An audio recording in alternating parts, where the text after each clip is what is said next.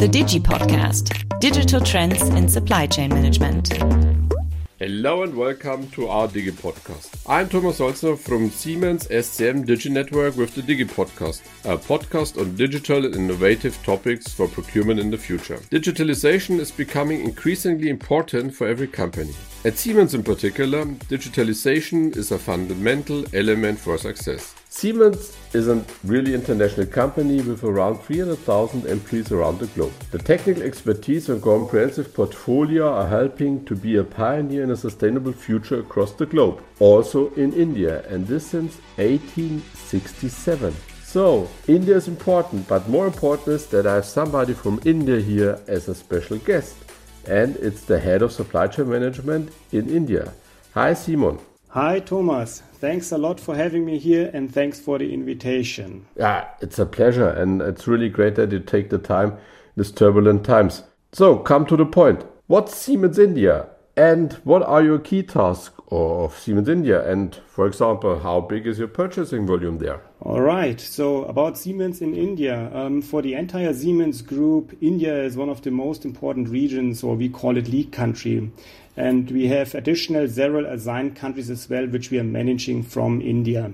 As of today, there are around 20,000 employees located in India supporting all the businesses for Siemens. And currently, we are operating 20 factories and 40 offices. About our purchasing volume, which we are managing, well, you can say roughly 50% of the revenue plus minus, depends on the business type, is purchasing volume. And since we are a listed company here, all the figures are accessible on our homepage. Additionally, we support value sourcing activities uh, with our strong supplier base from India for Siemens operations outside of the country. And when you ask about the key tasks. What is our key task? Our key task as procurement, of course, is to focus to generate value through and with our supplier base and partners for the company and the society. Thanks. That was Siemens India in a nutshell. So now we know roughly about Siemens India and Siemens SCM India. Thanks for this comprehensive summary. And now coming directly to you as head of SCM. What are your biggest challenges in India? Thomas, yes, we have a lot challenges. Let me try to separate between internal and external influence challenges. On the internal side, I would say it's sometimes slightly better for us to influence and control and improve and to overcome. On the digitalization side, when we look into this, I personally would say the potential biggest challenge is our own mindset and change management. Very simple. Some colleagues might be afraid of if we digitize processes like, is my job still secured or do I have the right skills or why should I change because we did this the last 10 years like this. And further, with digitalization, you achieve transparency. And transparency allows benchmarking and comparison. We need to accept this. But with this, of course, we can identify efficient processes or maybe not so efficient processes. Data does not lie. And here, as well as a management, we need to support to actively approach and allow such culture and mind shift changes. Sounds similar to all the other countries. Data doesn't lie, fear of losing a job. So, these were the internal ones. What about your external challenges? Well, when it comes to external challenges, we are just in an improving phase from the pandemic situation. India had one of the longest and strictest lockdowns. Except essential operation, the entire country was shut down. Our own operations, the supplier operations, the logistics have been interrupted, and a real extremely challenging situation here. Health system massively stretched, but here the Siemens Global Procurement Network was immense supporting, like delivering essential products for the country. Good to hear. This sounds you're doing something good for the society, but you're also doing other things extremely well, and that's about the SCM Digi Network. You are one of the pillars of the Digi Network. Could you please share your experience regarding Digi Network and digitalization experiences? Of course, Thomas. Um, yes, we have a branch of the SCM Digi network in India. I have to say, we required two attempts to form the Digi network. One was um, a top down approach of the Digi network, to be honest, which didn't really work out because of various reasons. I do not want to go into all the details here.